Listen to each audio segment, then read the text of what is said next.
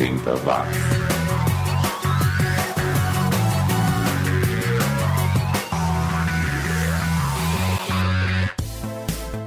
Subiu, tá na rede. Tudo o que você ouviu em megahertz agora ouve em megabytes aqui no 80 watts, o podcast mais 80mente correto do planeta.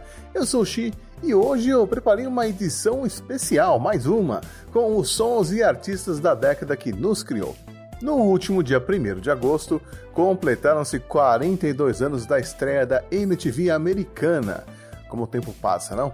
E eu resolvi revisitar essa transmissão inicial para conferir todos os videoclipes que foram ao ar na MTV naquele dia. E tem muitos pontos interessantes para a gente comentar aqui. Mas antes eu vou pedir um favor para você, ouvinte oitentista. Tá gostando dessas edições especiais? Quer sugerir algum tema? Tem alguma dúvida sobre os anos 80 que você acha que vale uma edição especial? Ou prefere que eu só toque as músicas mesmo e pronto? Mande uma mensagem para mim pelo e-mail programa80watts.gmail.com ou deixe seu comentário nas redes sociais.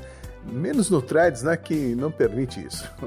Ah, e lembrando que eu já estou lá no Blue Sky, você me encontra lá e logo logo não vai mais me encontrar no Twitter. Aliás, se o Twitter existir daqui a algum tempo, né? Venha de onde vier, seja como for, o seu comentário é muito bem-vindo. Eu quero saber a sua opinião sobre o que eu estou fazendo aqui no 80 Watts. Eu agradeço desde já.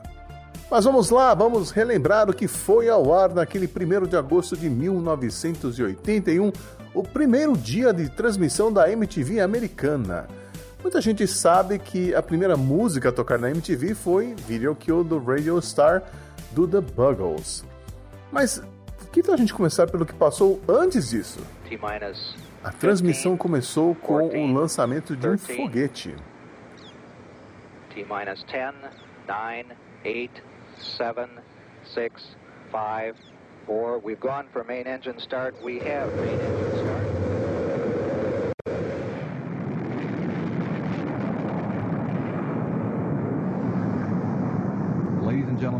Rock and roll.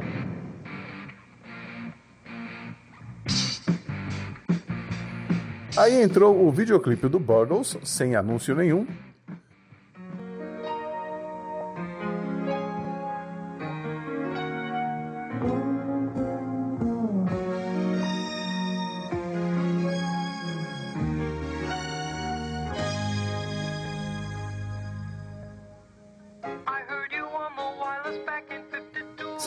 por uma apresentação da proposta do canal. In the beginning was the music. But there was no one around to hear it. As the population grew in numbers, music grew in popularity. Seguiu-se o vídeo You Better Run da Pat Benatar.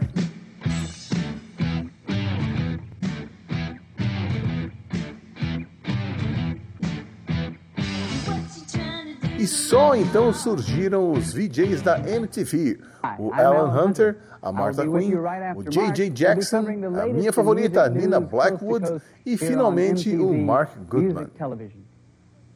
I'm Martha Quinn. The music will continue non-stop on MTV Music Television, the newest component of your stereo system. I'll be with you right after Alan. Well, all right, I'm J.J. Jackson, and I'll be sitting in with the latest video music performances the way they were meant to be. That's in stereo on MTV Music Television. You'll never look at music the same way again. Hi, I'm Nina Blackwood, and I'll be with you after JJ right here on MTV, the world's first video music channel, all day, all night in stereo. This is it.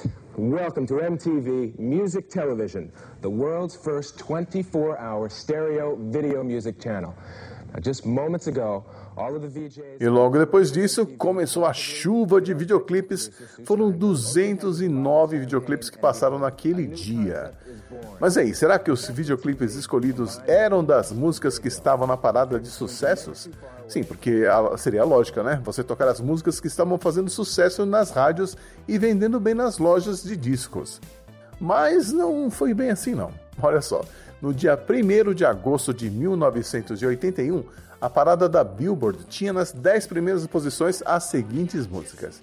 Em primeiro lugar, Jessie's Girl, do Rick Springfield.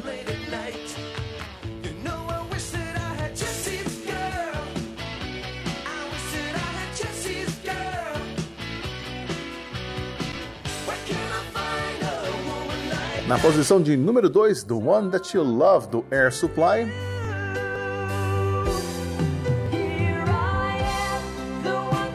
Em terceiro lugar, o tema da série O Super-Herói Americano, Believe It or Not, do Joe Scarborough.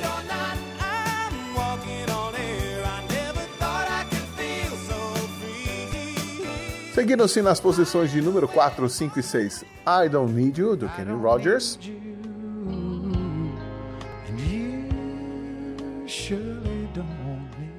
Elvira, a musiquinha chata pra caramba do Oak Ridge Boys.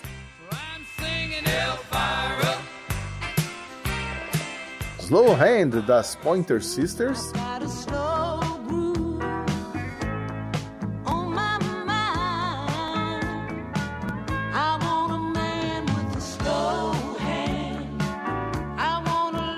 E as quatro últimas posições entre os top 10 Betty Davis Eyes de King Carnes, que já estava saindo da parada, já tinha chegado ao topo em maio daquele ano.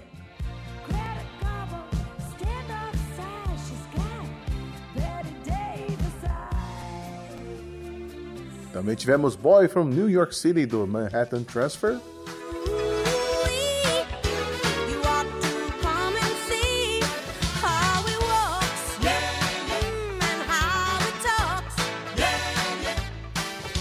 Hearts, música do Mart Bailey.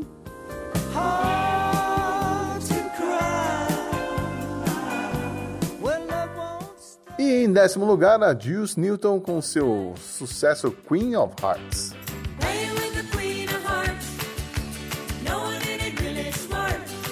Nenhuma dessas músicas teve um videoclipe tocado na estreia da MTV.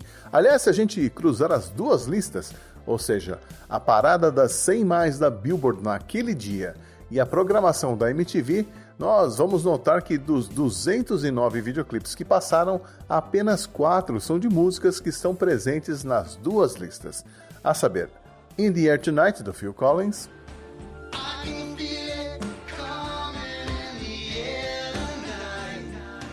Is It You, do Lee Ritenour?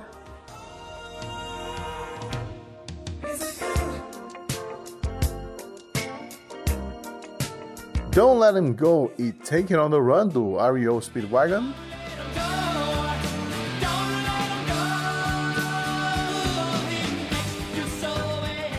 E o dueto da Stevie Nicks com o Tom Petty, Stop Dragging My Heart Around.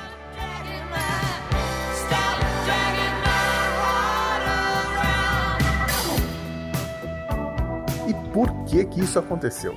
A gente tem que lembrar que antes da MTV, os videoclipes eram produzidos e usados como forma alternativa de promoção e divulgação das músicas. Por exemplo, para divulgar um artista inglês nos Estados Unidos, ficava muito caro trazer ele de avião, depois bancar estadia, agendar aparições em programas de TV, fazer noites de autógrafos, etc. Era mais barato produzir um videoclipe e usá-lo para mostrar o artista ao público simultaneamente em todos os estados americanos. E vice-versa, se um artista americano não podia comparecer pessoalmente em um determinado programa de TV, como por exemplo o Top of the Pops no Reino Unido, a gravadora mandava o videoclipe para ser veiculado durante o programa. Os videoclipes também passavam nos cinemas antes dos filmes para divulgar discos novos, shows, etc. Só com o lançamento da MTV, em 1981, que os videoclipes ganharam uma plataforma dedicada exclusivamente à exibição desse tipo de conteúdo. E isso acabou impulsionando ainda mais a popularidade e influência dos videoclipes na indústria da música. Bom, antes de continuar essa análise do primeiro dia da MTV, vamos ouvir alguns artistas que estiveram lá na lista, mas que são pouco conhecidos por aqui então, quero deixar claro que eu não vou tocar todas as 209 músicas, obviamente, mas eu vou tocar algumas aqui pra gente. E se você tiver curiosidade, eu vou deixar a lista completa na ordem em que os videoclipes foram ao ar na descrição deste episódio. E essa playlist de hoje não traz os artistas mais conhecidos, então nada de Rod Stewart, Fleetwood Mac, Ramones, Cliff Richard, The Who, nada disso. E é claro, vou só tocar os sons de 1980 e 1981, já que essa é a premissa aqui do 80 watts.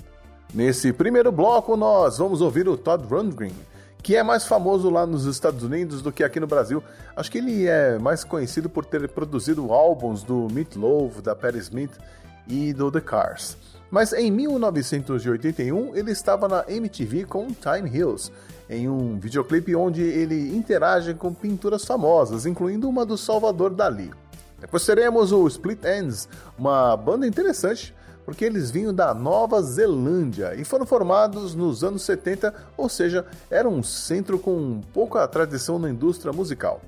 Eles terminaram o grupo em 1984, mas desde então eles vivem se reunindo e gravando e tocando ao vivo. A gente vai ouvir History Never Repeats de 1981. E a última do bloco vai ficar por conta do Fish's Head, banda inglesa formada e mantida até hoje em dia pelo nosso primo, o grande John Watts. A gente ouve So Long de 1980. Já já estou de volta com mais informações sobre o primeiro dia da MTV. 80 watts.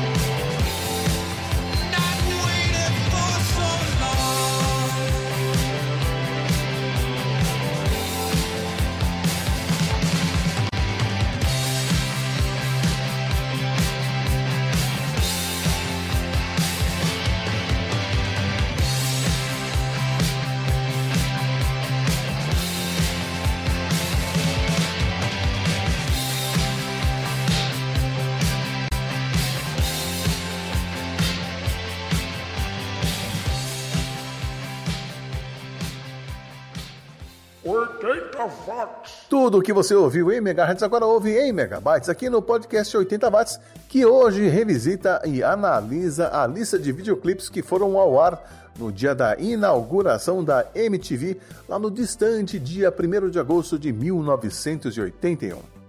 Será que essa lista de videoclipes levou em conta as músicas que estavam fazendo sucesso na época? Nós já vimos que a resposta é não. Mesmo assim, alguns artistas que estavam na parada de sucessos também estiveram na programação da MTV naquele dia, mas com músicas diferentes. E aí eu posso citar a Pat Benatar, Rod Stewart, The Who, Styx, a Stevie Nicks e o Tom Petty e até mesmo o Iron Maiden.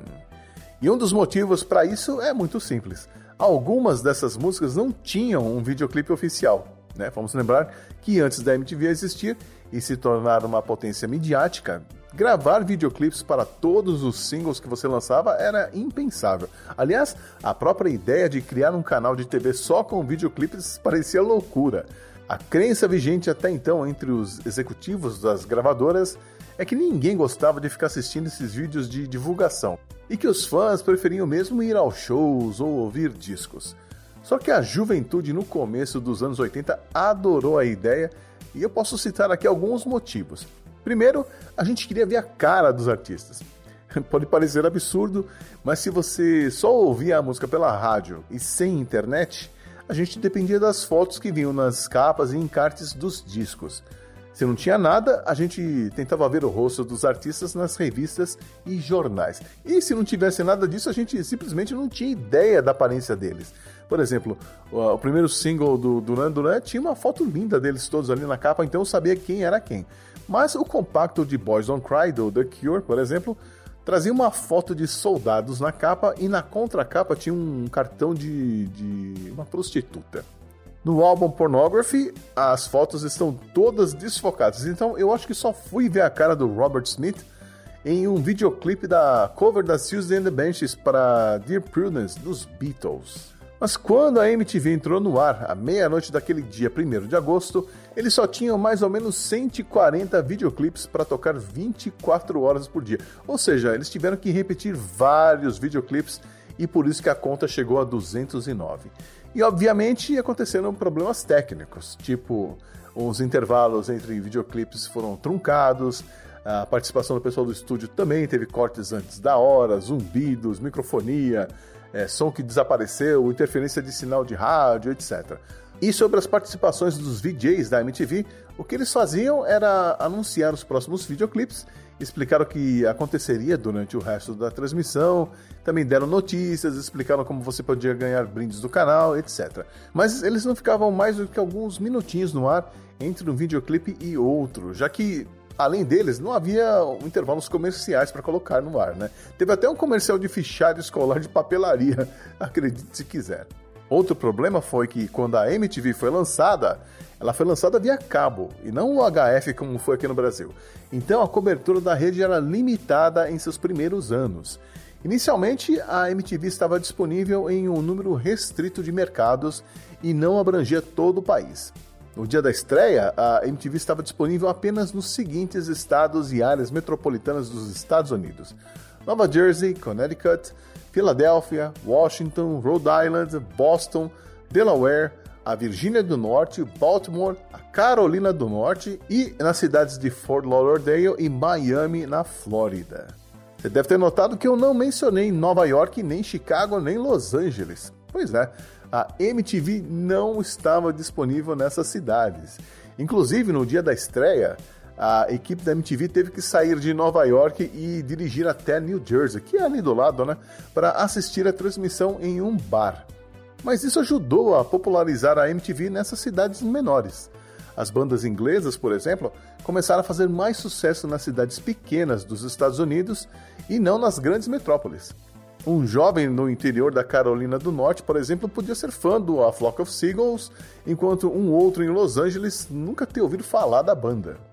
A disponibilidade da MTV foi sendo gradualmente expandida para outras regiões e estados à medida que o canal ganhava popularidade e assinantes. Em 1983, a rede cresceu e se tornou amplamente disponível em todo o território americano, principalmente depois de uma campanha onde o canal incentivava os jovens a ligarem para as empresas de TV a cabo e pedirem para incluírem a MTV na, nos pacotes, nas grades de programação. E com a ajuda de artistas como Mick Jagger, David Bowie, Cyndi Lauper e outros, essa campanha I Want My MTV foi decisiva para a popularização do canal. Vamos ouvir mais um pouquinho do que passou na MTV daquele dia? Agora a gente vai ficar com o Hilly Michaels, que era o baterista da banda Sparks nos anos 70. Nos anos 80, ele tentou engatar numa carreira solo, lançou dois discos, formou um casal com a Marianne Faithful e acabou trabalhando como gerente de marketing. Calling Now Girls, que tem um videoclipe bem legal que mistura animação com fotografias. Depois teremos o Robert Palmer, que não é desconhecido, tá? Mas que também não é lá tão famoso assim por aqui. Eu só fiquei sabendo que ele existia, por exemplo, por conta do Power Station, a super banda que ele formou nos anos 80 com o baterista do Chic, o Tony Thompson, e o baixista e o guitarrista do Duran Duran, o John Taylor e o Andy Taylor, respectivamente. Mas talvez o grande sucesso mundial do Robert Palmer tenha sido Addicted to Love, de 1985, que tem um videoclipe famoso com as modelos e tal. Mas naquele 1 de agosto de 1981, a música que foi ao ar foi Johnny and Mary. E a última do bloco será Little Suzy's on the Up, do PHD, uma banda que tocou em todas as rádios do Brasil em 1981 com I Won't Let You Down. Essa música tocava de hora em hora, chegou até a enjoar. Mas a voz do Jim Diamond é muito especial, é daquelas vozes inconfundíveis. Mas não foi essa música que tocou lá na MTV naquele dia, e sim Little the Up, que era a primeira faixa do lado A do disco. I Won't Let You Down era a última do lado A. E tanto o Robert Palmer quanto o Jim Diamond já não estão entre nós. O Robert faleceu em 2003 e o Jim em 2015. Vamos lá então, daqui a pouco eu volto para falar um pouco mais sobre outras curiosidades daquela transmissão inicial da MTV. 80 watts. I got lots of money, I got lots of time. Bought myself a penthouse, filled it up with bubbly wine.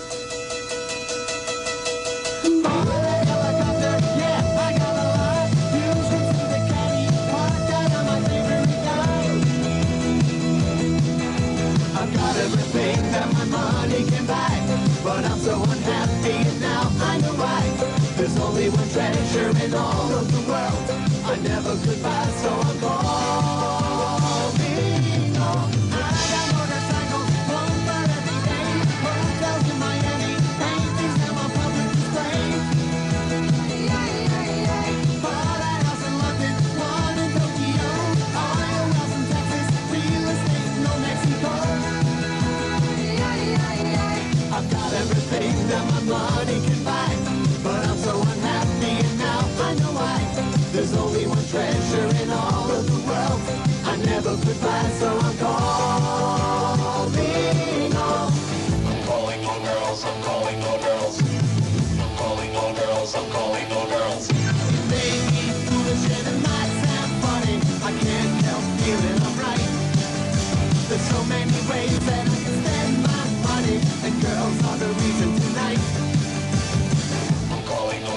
I'm calling all girls. I'm calling all girls, I'm calling all girls.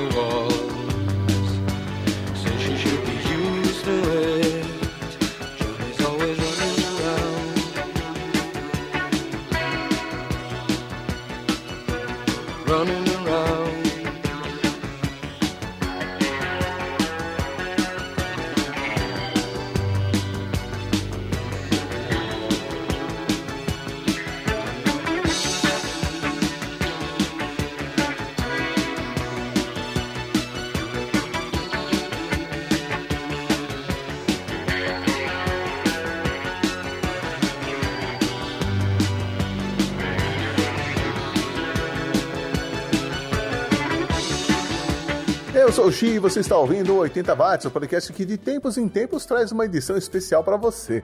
Olha, ao longo desses 11 anos de podcast foram várias edições especiais.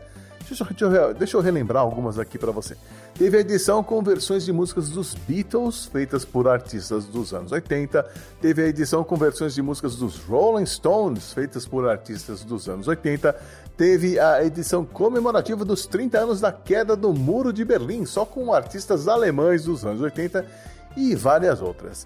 Mas muitas dessas edições ainda não estão disponíveis no servidor atual, porque eu fui migrando de servidor em servidor de- com o passar dos anos e foi muito complicado fazer essa migração na época, e é por isso que eu criei o projeto Sobe de Novo Xi, onde eu vou colocando aos poucos as edições antigas do podcast que estavam em outro servidor, para que um dia você possa ouvir todas as 330 e poucas edições do 80 watts, as 70 e poucas edições do Resumo do Som, as 20 e poucas edições do Cine Clube 80 e as quase 20 edições do Pelo Retrovisor, além das 5 do 80 watts. Juntando com as que eu já estou produzindo no momento, são quase 500 edições que um dia vão estar disponíveis para você, ouvinte oitentista. Mas voltando ao tema de hoje, que são os videoclipes exibidos na estreia da MTV em 1981. Bom, uma coisa que me saltou aos olhos logo de cara quando eu vi a lista é que alguns artistas tiveram mais de um videoclipe veiculado naquele dia. E alguns deles já gostavam de produzir videoclipes, ou seja, foram os primeiros a se beneficiarem dessa mídia. Olha só, o Rod Stewart é o campeão dessa lista disparado, tem 10 músicas na programação que tocou naquele dia. Em segundo lugar vem o R.E.O. Speedwagon e os Pretenders, cada um com quatro músicas. E essas músicas não eram exatamente novas, né? As do Rod Stewart, por exemplo, cobriam a carreira dele de 75 a 81. Dá para ver também que, devido a essa escassez de videoclipes disponíveis, o canal foi obrigado a repetir videoclipes logo no primeiro dia, sendo que os que mais se repetiram foram In the Air Tonight do Phil Collins You Better You Bet do The Who e Just Between You and Me do April Wine, que é uma música pouco conhecida aqui no Brasil, então vamos ouvi-la nesse próximo bloco junto com o 38 Special, uma banda que nos anos 70 tocava Southern Rock, mas que na virada da década começou a se aproximar mais do rock radiofônico, principalmente por conta da parceria dos compositores da banda com o Jim Peterick, o guitarrista do Survivor. E a última do bloco será He Can't Love You, da Michael Stanley Band uma música que chegou a ficar no top 40 da Billboard em janeiro daquele ano, onde ficaram 16 semanas, mas em agosto eles já não estavam nem na lista das 100 mais. Mesmo assim, tinham um videoclipe pronto e participaram daquela transmissão inaugural da MTV. Vamos lá então? Já já volto com o último bloco, não saia daí. 80 watts.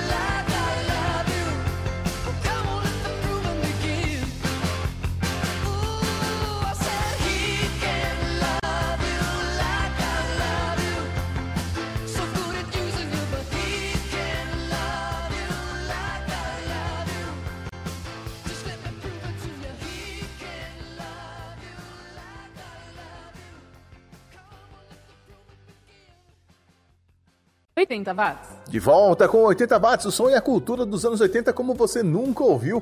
Hoje relembrando as músicas que tiveram seus videoclipes tocados na estreia da MTV em 1 de agosto de 1981. Agora há pouco eu comentei que havia uma escassez de videoclipes disponíveis, não é? E isso ajudou a abrir espaço para bandas que provavelmente não tocariam na MTV mais tarde, como por exemplo o Iron Maiden. Aliás, a maioria avassaladora de videoclipes eram de músicas na praia do pop rock, com exceção de algumas, como o Rainbow e o Iron Maiden que eu mencionei, né, na praia do hard rock barra heavy metal, e alguns representantes do funk, reggae e folk music. E isso foi importantíssimo para levar a um público maior alguns estilos que de outra forma eles jamais ouviriam na vida. Tô falando daí de pessoas em cidades pequenas, em áreas rurais nos Estados Unidos que talvez nunca ouvissem um reggae, um funk, um new wave, se não fosse pelos videoclipes da MTV. Nessa época, as rádios começaram a ficar menos segmentadas e incluir em suas programações essas músicas que as pessoas estavam ouvindo na televisão e gostando. Eu não sei se você sabe disso, ouvinte oitentista, mas no começo dos anos 80 havia uma divisão de paradas musicais. Tinha a parada dos brancos e a parada dos negros, que era chamada de R&B pela indústria, para disfarçar essa segregação. A MTV alegava que ela tinha sido planejada para ser um canal de rock, segundo o diretor de programação musical na época, o Buzz Brindle. Ele alegou que não havia artistas afro-americanos cuja música se encaixasse na proposta do canal e por isso não havia negros na programação. Mas aí quando Michael Jackson estourou com Billie Jean, é, a MTV jogou fora essa proposta porque eles estariam perdendo dinheiro se não mostrassem os videoclipes incríveis dele. Mas o Michael não foi o primeiro artista negro a aparecer na MTV, não. Nem foi o Prince, nem a Donna Summer, nem a Tina Turner, nem o Rick James, que estava no auge nessa época. O primeiro artista negro a aparecer na MTV foi o Neville Staple, percussionista da banda The Specials, o 62º videoclipe da programação daquele dia. E ele aparece em primeiro plano, em destaque, e logo depois aparece outro integrante negro dos Specials, o guitarrista Linval Golden. Então foram os ingleses dos Specials os primeiros negros a aparecerem na MTV. E provavelmente muitos americanos ouvindo ska pela primeira vez na vida com esse videoclipe mesmo.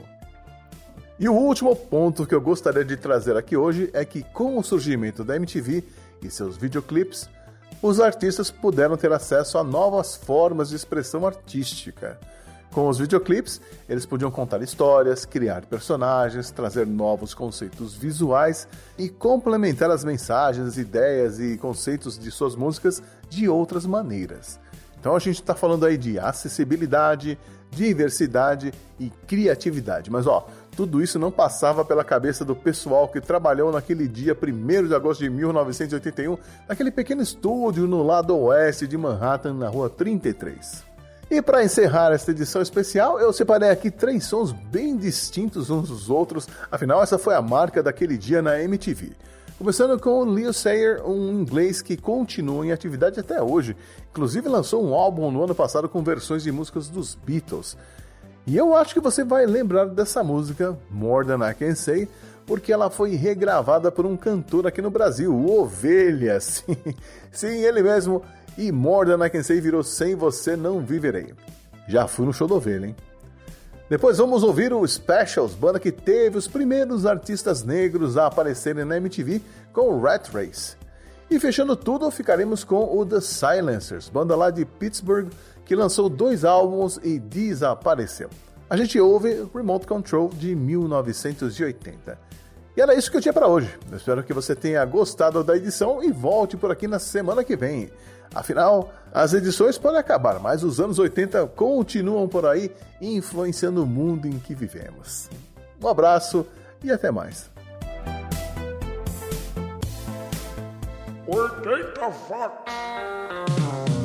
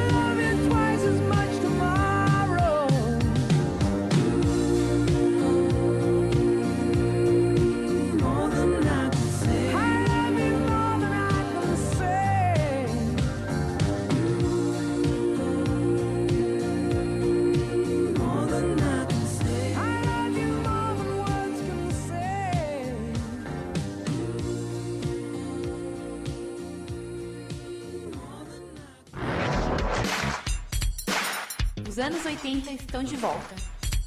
80 watts.